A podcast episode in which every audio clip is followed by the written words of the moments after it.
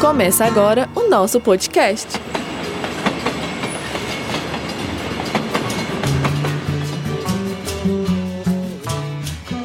Olá, eu sou Beatriz Fernandes e essa série de podcasts é uma parceria da Cacau, Comunidade de Aprendizagem em Comunicação e Audiovisual do UniBH, com o Museu da Pessoa, o primeiro museu digital do mundo. Todo jornalista tem dentro de si o ser contador de histórias, e essa série contará a história fascinante de jovens distintos que nasceram e cresceram ali, na região central de Belo Horizonte, e foram unidos por uma paixão em comum: a música. Um foi marcado com a lembrança viva de sua mãe sentada em um piano, outro lembra com facilidade da época em que seu irmão ensinava a tocar violão. Isso tudo foi uma preparação para algo maior que iriam viver em suas juventudes. O Clube da Esquina, para esses jovens, que hoje tem entre 50 e 70 anos, foi mais do que uma banda. Foi um encontro de pessoas com o mesmo propósito, magistralmente alcançado: marcar a música mineira e levá-la para o mundo. Com sol e chuva, você sonhava que ia ser melhor depois. Você queria ser o grande herói das estradas, tudo que você queria ser. Eu confesso que, antes de começar esse projeto, eu já conhecia a história do clube. Entendi a importância dele para a música mineira e até escutava algumas canções.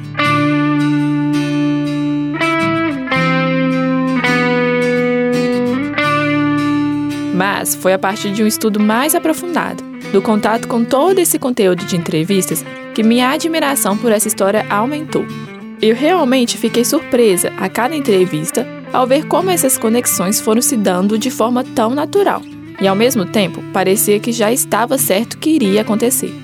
É quase inexplicável a maneira como o caminho desses jovens se cruzaram, como o dom de um somava perfeitamente a habilidade do outro.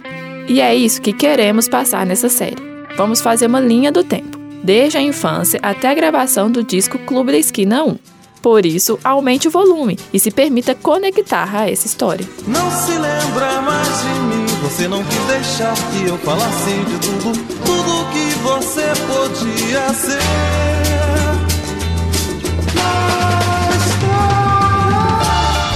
Podemos começar essa história, que tem tantas conexões, pela família Borges, já que foi na casa dessa família onde tudo nasceu. O que acham? Os filhos de Maria Fragoso Borges, a Maricota, como gosta de ser chamada, e Salomão Borges foram criados escutando sua mãe cantar pela casa. Eu sabia ler na pauta e eu fazia, eu era da segunda voz, sempre fui no coral da, da, da igreja, coral do, do, instituto, tudo. Então sempre eu, vivi cantando. Noivei cantando e criei meus filhos cantando. Eu gosto, gostava muito de cantar, agora não operei das cordas vocais e não tenho, não tenho voz mais. E Salomão era expert em escrever poemas sobre sua família.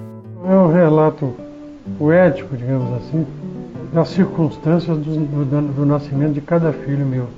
Mas aqui, certo dia, afinal, o Marilton veio à luz, alegria sem igual, pela graça de Jesus.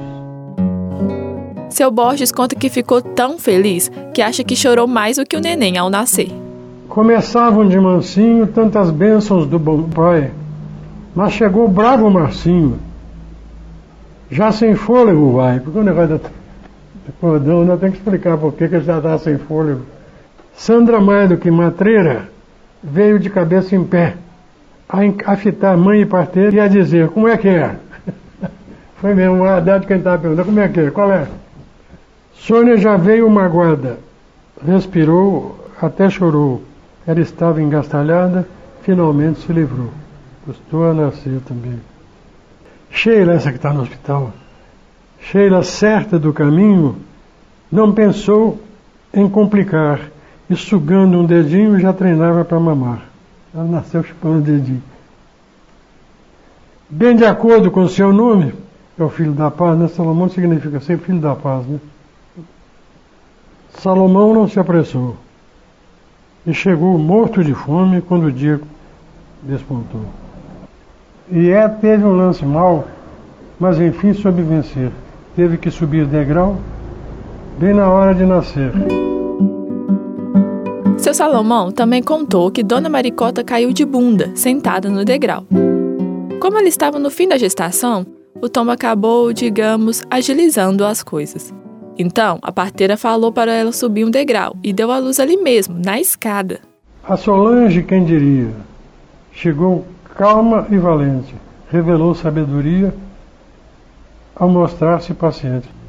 Sueli, Sueli negaciava, evitando aparecer. Quando menos se esperava, resolveu ela nascer. Telo, muito desligado, respirou antes da hora. Ficou dias internado até ser mandado embora. Vir de bunda é manota, mas é também sinal de sorte, pois o Nico e a Maricota escaparam bem da morte. Tudo começou no edifício Levi. Loborges, por exemplo, lembra vividamente dessa época. As coisas começaram a, mudar um pouco na minha vida quando eu fiz 10 anos de idade minha família se mudou para o centro de Belo Horizonte. E aí a gente foi morar no edifício Levi. E ali surgiu toda a história que começou a, a se inserir a música na minha vida, né? Aí começou a se inserir a música na minha vida.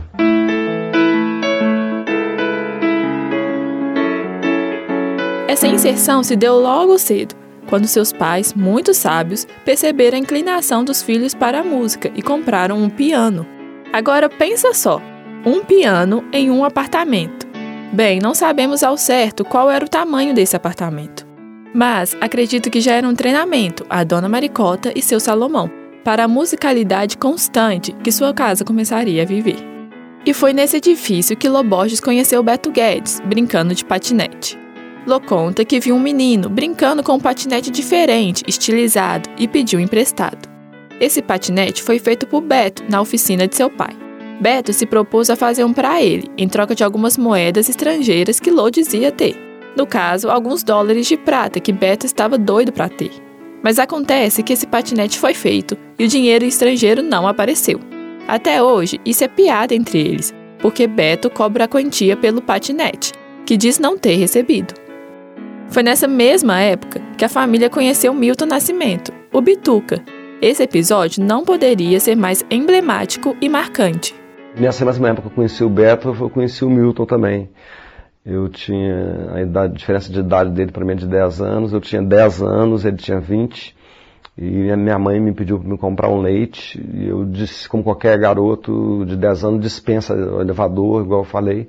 Aí eu desci pela escada. Quando eu estava descendo pela escadaria, eu comecei a escutar um, um, som de violão e uma voz linda, assim. E à medida que eu ia descendo, eu ia me aproximando desse som. E quando eu cheguei no quinto andar, tava um neguinho lá tocando um violão super legal e cantando com uma voz super maravilhosa. Aí eu parei, sentei e fiquei ouvindo aquilo. Aí ele me perguntou quem que eu era, de qual família que eu era ali do prédio. Aí eu falei que eu era irmão do Marilton. Ele falou, ah, eu já conheço o Marilton, já conheço o Márcio. Como é que você chama? Eu falei, Lô. Ele falou, pô, que legal, não sei o quê. Aí ficamos, fiquei sentado, cara. Aí foi ter uma empatia, assim, na hora. Ele começou a, a pedir para eu cantar com ele as coisas, que ele percebeu, já que o Marilton era musical, o Marcinho era musical, ele, ele, ele quis testar a minha musicalidade também e começou a tocar e pedir para eu cantar algumas coisas, assim, eu fiquei cantarolando com ele algumas coisas e fiquei super amigo dele, assim, à primeira vista, assim, a primeira, primeiro encontro, assim, já foi super empático, foi super forte. E eu me lembro que eu esqueci do que eu estava indo fazer, esqueci de comprar o leite. Quando cheguei em casa depois, tomei um cacete da minha mãe lá, porque falou, pô, mas você demorou. Era para demorar 5, 10 minutos, você demorou uma hora e meia, porque eu fiquei lá com o bituca lá no, no, no violão, na escadaria do prédio. E isso foi, foi marcante para mim eu conhecer ele dessa forma. E essa ligação foi se estreitando, se estreitando, até se transformar em música. Mas, antes do Clube da Esquina existir, foram muitas tardes juntos no edifício, tocando e trocando muitas aulas de violão.